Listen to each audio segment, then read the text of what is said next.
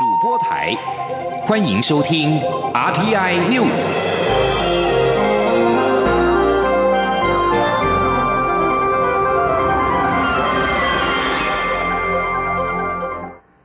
听众朋友您好，欢迎收听这节央广主播台提供给您的 RT News，我是张顺祥。针对与台湾的外交关系，友邦所罗门群岛国会外交委员会日前举行了听证会。我涉外官员今天表示，台所关系警讯升高，危机未解，后续发展目前看来不太乐观。根据外电的报道，国会议员桑奈尔。复归发言内容都对锁国跟中国建交保持正面态度。涉外官员指出，香奈儿是总理苏加瓦瑞的好友，复归则是随团访问北京的总理私人秘书。两人的亲中态度是情势可能生变的原因之一。我外交部认为，听证会的内容会纳入所国政府决策的程序，但并非唯一或最终意见。外交部与驻馆将持续高度关注所国相关的情势发展，并将继续积极沟通，向所国各界说明，维持与台湾的传统邦谊，才是符合所国政府跟人民长远利益的踏实做法。外交部还以不小的篇幅说明中国“一带一路”带来的高风险，并相信所国政府跟人民对中方在国际间灌输的蒙骗伎俩、霸道行径及言不可信均有所警惕。外交部强调，中华民国台湾高度的珍视与所罗门群岛维持三十六年的外交关系。我国将继续秉持踏实外交、互惠互利的精神，在各领域持续深化与所国政府跟人民密切友好的合作关系。台湾希望加入日本主导的跨太平洋伙伴全面进步协定 （CPTPP）。经济部次长王美花今天在台日经贸永续论坛上面对日本产业界喊话，希望获得日本政府跟民间的支持。工商协进会跟台湾永续能源研究基金会今天共同主办二零一九台日经贸永续论坛。日本的关西、中部、九州、北海道跟四国的经济联合会代表都来台湾参与。王美花致辞的时候表示，加入跨太平洋伙伴全面进步协定是台湾重要目标，希望得到日本产业界跟政府的大力支持，让台日关系以及台日结合之后，共同拓展第三国的市场，能够得到更好的发展。跨太平洋伙伴全面进步协定的十一个会员，剩下智利、秘鲁、汶莱、马来西亚等四国还没有完成国内的批准程序。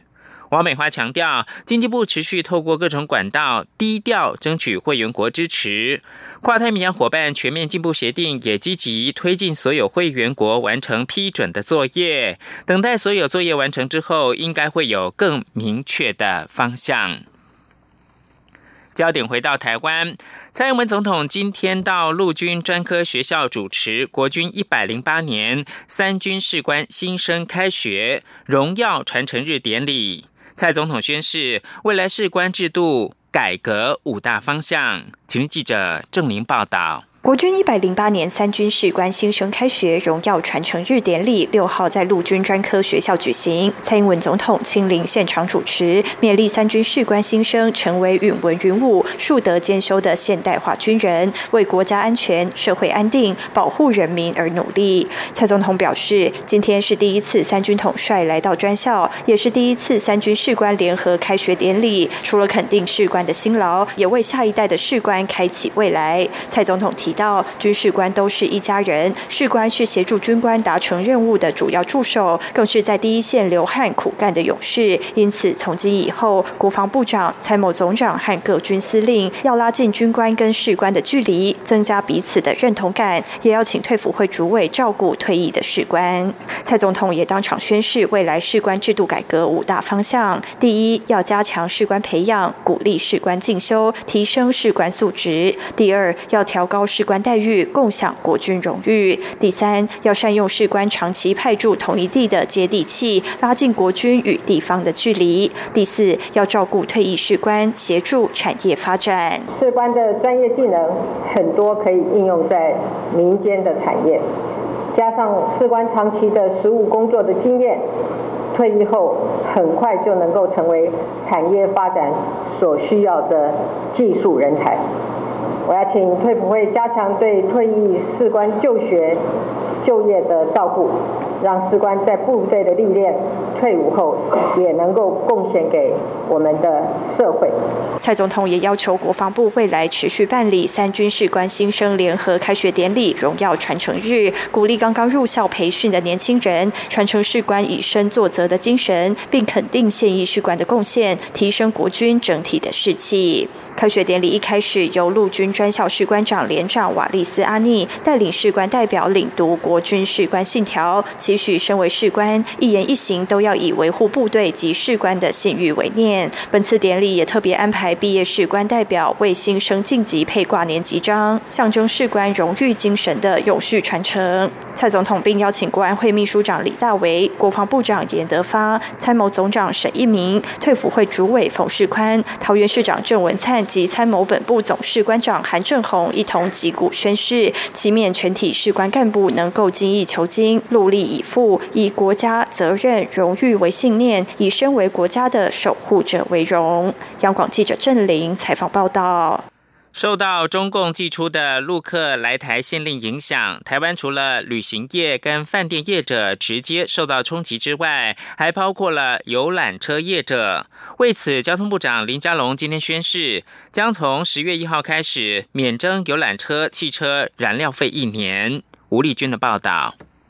陆克来台线说，政府撒钱救观光，除了推出秋冬游补助、提高境外包机奖励等多项措施外，还将委请中小企业信用保证基金办理旅宿业贷款信用保证，总贷款达新台币一百亿元。另外，也传出将针对游览车业者修正汽车燃料使用费征收及分配办法第四条之一，规划游览车自今年十月起免征汽燃。燃费一年，交通部长林佳龙六号在主持交通科技产业汇报成立大会后，证实这项政策已经拍板。他说：“那这个部分我们已经决定要对游览车实施一年免征气燃费。那平均一辆游览车大概可以哦少征差不多三万元左右。这个至少我们希望从十月一号第四季就开始。”这个也是我们听到他们的心声啊。那因为气燃费的免征是我们交通部就可以决定的，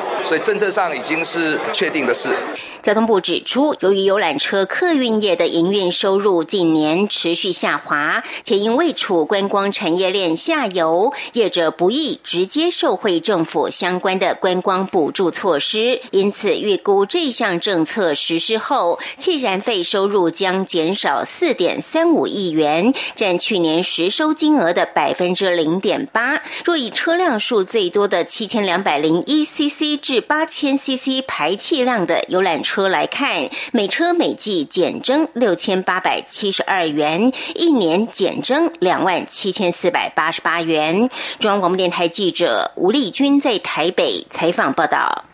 建构清真友善的环境，吸引穆斯林的旅客、商务人士。外贸协会今天宣布，携手超商业者，在台北国际会议中心导入清真产品的贩卖机。央广记者谢嘉欣报道。我国穆斯林旅客主要来自马来西亚、印尼。根据观光局统计，去年马国、印尼来台旅客约七十六万人次，今年一到七月也有四十三万人次。看好庞大的清真商机，外贸协会清真推广中心与 OK 超商合作，六号将首部清真产品贩卖机 OK Mini 导入台北国际会议中心，贩售获得清真认证的仙草蜜、八宝粥、冷泡茶、爆米花、点心面、沙士。奶茶及咖啡等二十多项台湾产品，且是无现金支付，只要透过悠游卡、信用卡、行动支付等二十种电子支付便可购买。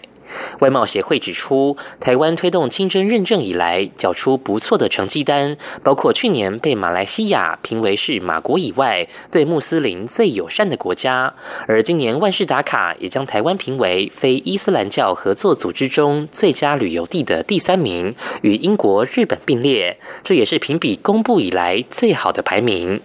冒险强调，随着台湾产品在国外能见度越来越高，国内环境也加速建制穆斯林友善环境。除了台北国际会议中心外，后续你在南港展览馆导入清真产品贩卖机，未来还将扩大设置，例如车站等穆斯林聚集地，还有十三个国家风景区旅游服务中心。另外，贸协也会与各大卖场通路接洽设立清真产品专区，让穆斯林来台观光开会时不会因为找不到合适的餐饮而挨饿。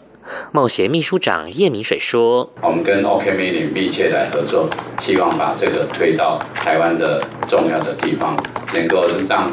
穆斯林朋友聚集的地方，他们都能够很方便的买到这些产品。”根据外贸协会数据，目前台湾已有一千零七十五家业者取得清真认证，其中包含了两百五十二家穆斯林友善餐饮、旅馆及场域。中央广播电台记者谢嘉欣采访报道。台湾环保联盟今天举行记者会表示，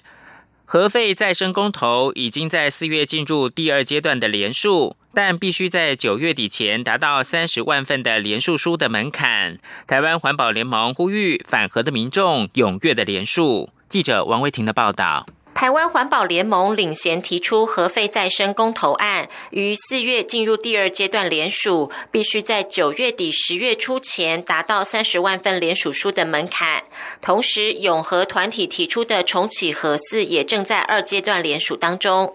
台湾环保联盟六号举行记者会表示，国民党提名的总统候选人高雄市长韩国瑜日前抛出重启核四的主张，与重启核四公投案立场一致。台湾环保联盟呼吁反核民众踊跃联署核废再生公投，以免核粉与韩粉合流，最后让核四重新运转。台湾环保联盟会长刘志坚说。但是现在面临一个更直接、更大的危机告急，就是呃，中国国民党的总统候选人韩市长，他的政见、能源政策就是启动核试，藏着一个一个一个这样的政见，我们非常的忧急。如果我们真的这样去做，也就是。呃，韩市长赢了，往这方向来推动，那么台湾真是面对一个存跟灭的一个关键。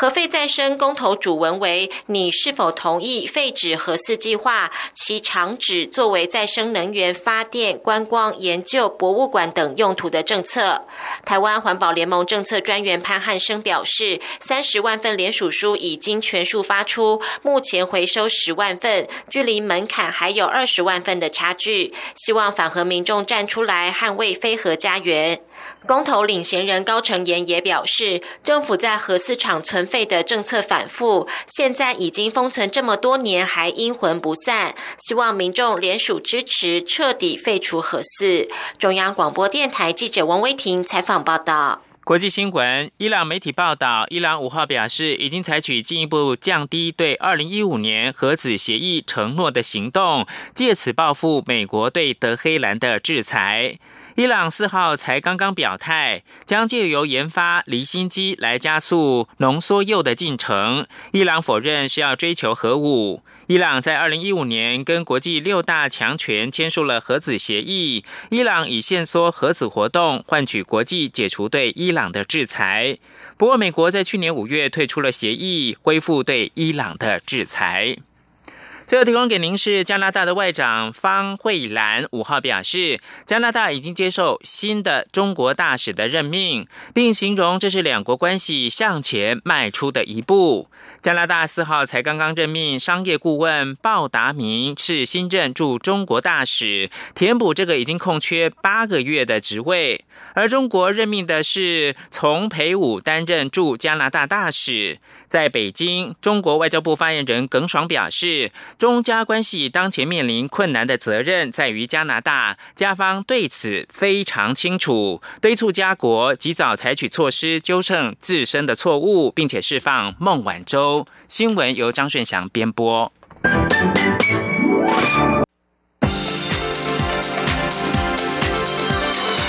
这里是中央广播电台台湾之音，欢迎继续收听新闻。欢迎继续收听新闻，我是陈怡君。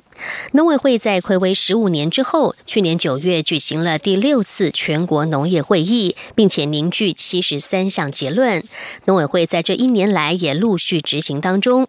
针对开办农民职业灾害保险的部分，农委会预计扩大实施人地脱钩，让只要是从农者就可以纳保，拼年底修法之后上路。另外，在种植登记的部分，农委会主委陈吉仲今天也强调，会在明年年初上路，避免再因为农民抢种造成产销失衡。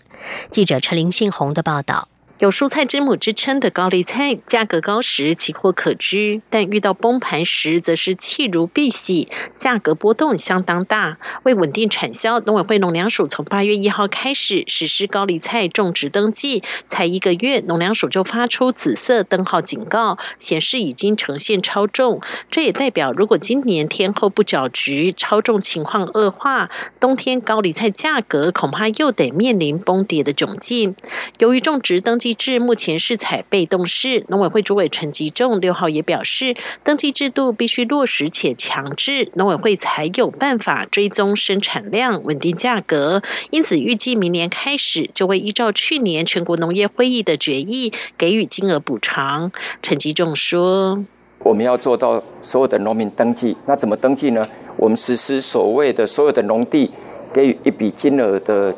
一个补偿，那如果有这样的一个补偿，他来登记的时候，我们就达到全国农会议的决议，而且可以让农地开始将来作为整个农业使用的时候，他可以领取到一笔金额补助，这个会在明年年初也会开始来上路。另外，为保障农民工作权益，农民职业灾害保险从去年十一月上路后，目前只有二十万农民参加。农委会喊出今年底目标加保率要达到百分之二十。陈吉仲也表示，农民职灾保险必须扩大，让没有农地但却实际从农的农民可以加入，也就是人地脱钩。因此，已经演拟修法，力拼今年年底修法完成后上路。中央广播电台记者陈玲信鸿报道。今年是九二一赈灾二十周年，九月二十一号也是国家防灾日。内政部今天表示，政府将在今年的九月二十号上午的九点二十一分模拟强震发生，中央气象局会发布地震模拟演习的警讯。民众在收到简讯的时候，请一起演练抗震保命三步骤，也就是趴下、掩护、稳住，学习强震时如何保护安全。内政部指出，二十号上午九点二十一分，将由中央气象局发送四三七零国家级警报讯息到民众的手机，同时电视频道也会同步插播临阵应变讯息的跑马灯，广播电台也会拟真同步语音插播，让国人迅速收到灾害或紧急讯息。内政部表示，在九月二十号，政府也会动员中央及地方办理大规模的赈灾消防救灾动员演练，验证各种防灾调度规划的可能性，展示政府大规模赈灾应变的准备情形。此外，内政部还指出，从九月十六号到二十号，一连五天，每天都会有不同的活动主题，包括防灾知识模拟考、居家安全环境检查、紧急避难包准备等，结合各个县市政府消防局推动防震宣导，以强化全民的防灾意识。继续关心选举的话题，国民党总统初选之后，整合并没有进展，吴郭会也迟迟没有下文。对于与红海集团创办人郭台铭会面一事，国民党主席吴敦义今天表示，相关事宜都会委由副主席郝龙斌与郭台铭方面沟通。他并强调，这次国民党总统初选，各方都主张要用全民调来决定，大家在参与时也都承诺，谁胜出就支持。是谁？若没有胜出，就不会竞选。吴敦义说：“每个人都应该守信用。”媒体追问是否为郭台铭不同意见面，吴敦义表示不同意就不能见，郝龙斌会继续的沟通。至于沟通到何时，他则说不知道沟通到什么时候。如果真的有诚意，晚一天、晚一周也都没有关系。台北市长柯文哲被怀疑意外的爆出名模林志玲怀孕的消息，遭到批评。柯文哲今天在受访的时候澄清，消息不是来自台大医院，是他看了网络新闻所留下的印象。为了回避记者的提问，就随口说了出来。但柯文哲也坦诚，自己的性平教育还是不及格。对于造成林志玲的困扰，该道歉就道歉。记者欧阳梦平的报道。台北市长柯文哲日前接受媒体专访时，被问到学姐黄庆莹和名模林志玲谁比较漂亮，柯文哲回答林志玲已经嫁人怀孕了，退出这个比赛行列。被外界质疑是否从台大医院得知的讯息，有律师便提醒，这番言论可能会害泄露消息的医师面临违法的问题。另外，也有性平老师批评柯文哲此话不尊重女性。柯文哲五号受访时表示，忘记是谁跟他说林志玲怀。怀孕六号上午受访时，在解释自己是看到网络新闻，因为当天记者问的问题难回答，所以就随便讲了出来，不是爆料。他已经很久没有看病历，也很久没有回台大医院或是与台大医师联络。他说：“因为我每次坐车，然后就会滑那个看那个网络新闻啊，所以我那个印象。那昨天他们那个苹果问我那个题目很难回答，他问你问我说李志玲比较漂亮还是学姐比较漂亮？”这种题我怎么敢回答？我就说，就随便讲一个，就把它岔开话题，这样而已啊。对于性平老师的批评，柯文哲坦诚自己的性平教育还是不及格，要去上性平教育课。对于造成林志玲的困扰，该道歉就道歉。另外，民进党立委段宜康在脸书写道：“柯文哲是比较会考试的韩国瑜。”柯文哲被问到对此事的看法时，回呛：“难道小英是比较不会考试的韩国瑜，陈菊是比较肥的韩国瑜？”在场媒体质疑柯文哲是否又再度失言，柯文哲反问：“韩国瑜现在是变成名词还是形容词？”并表示：“如果新潮流要打他，他一定对打。”中央广播电台记者欧阳梦平在台北采访报。报道：教育部推动新南向学海逐梦计划，鼓励大专学生到新南向国家的职场实习。就读清华大学财经系的林家豪，为了想更贴近在台湾的二十二万名越南人，决定透过这项补助计划，到越南的世越银行实习两个月。林家豪表示，到了当地之后，深感会讲华语的越南年轻人相当多，自己高学历或是会讲英语根本不算优势。他也期勉有新二代身份的台湾同学能够善用自身优势，发挥所长。记者陈国维的报道。就读清华大学计量财务金融学系的林家豪，在同学们都想到欧美国家实习之际，选择到越南的世越银行实习。我们从小到大学了那么久的英文，我们遇到外国人可能又卡住了，又讲不出话来。那为什么我们平常无时无刻都在遇到越南人，可是我们却无法跟他们讲任何一句话，或甚至他们问话问路，我们都没办法回答？林家豪指出，他在彰化市长大，全市人口目前有二十五万人，但他发现光是在台的越南移工及新住民就高达二十二万人，让他决定想到越南看看，深入越南文化。林家豪说，世越银行是台湾国泰世华银行与越南工商银行各持一半股份的子行，约有八十名员工，其中有四名台湾籍的主管。他进去实习后，原本不理解为何主管要他做柜台，后来才发现。在越南银行工作，不仅步调慢，而且分工不明确。做柜台所要处理的事务最庞杂，还可以协助客户开户，让他觉得收获不少。他提到，在越南，大家最常问他的三句话就是“吃饱了没？有没有交女朋友？以及喜欢越南吗？”他深感，他就是一位来自台湾的实习生，原有的优势及语言能力都派不上用场。可能台商或台湾相关的银行，我们都会请台湾人，可是。我们拿来同样的水准跟当地越南学过中文的人一比，我们其实是比输的，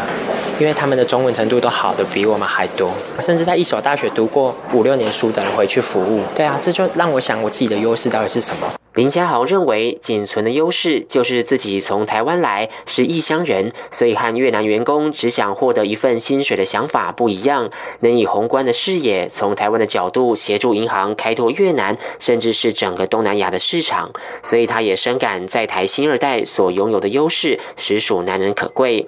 毕业后的林家豪，目前在国内银行担任法人业务助理，有部分的工作内容和当初的实习内容相近。他感谢教育部有相关。计划让有志青年有机会到海外闯荡，创造属于自己的故事。中央广播电台记者张国伟台北采访报道。台湾有不少的大学生选择当家教，累积经验也赚取薪资。一零八课纲正式纳入城市课程之后，也让相关的家教薪水水涨船高。人力银行今天公布的调查指出，目前家教市场还是以数学、英文为主要的科目，时薪大约落在新台币四百元。现场也有经营城市设计家教的业者透露，在课纲纳入城市设计之后，课程询问量已经暴增了三成。目前家教老师的时薪大约是两千元起跳。记者杨文军的报道。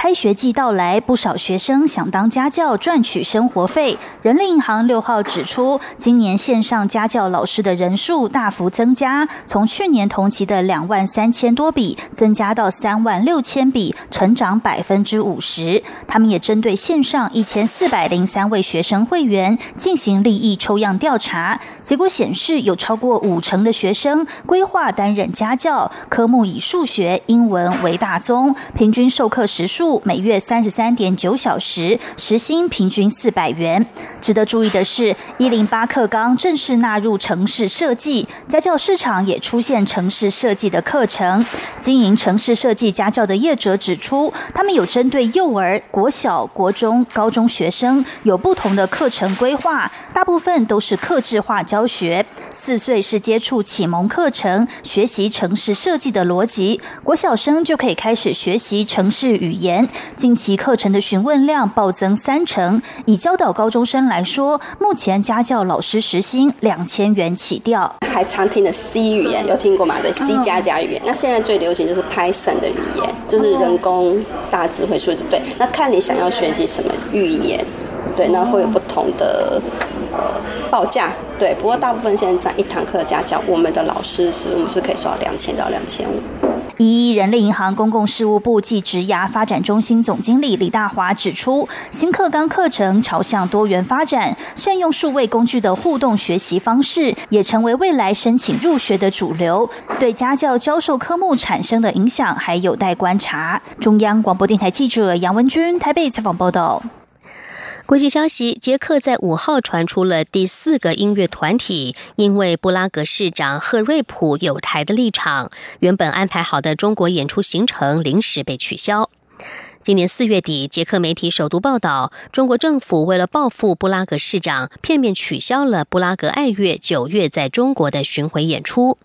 到了八月，再度传出布拉格弦乐四重奏和布拉格广播交响乐团在中国的巡演临时被喊卡。就连捷克知名的室内乐团体布拉格瓜奈里三重奏五号也宣布中国行突然告吹。身兼布拉格表演艺术学院院长的瓜奈里钢琴手克兰斯基表示，当他听说中国取消了布拉格爱乐的演出时，他就有预感接下来的中国行程也可能告吹，因为他说我们的团名里有布拉格。克兰斯基还说，据他记忆所及，没有一场文化活动因为城市的名称被取消。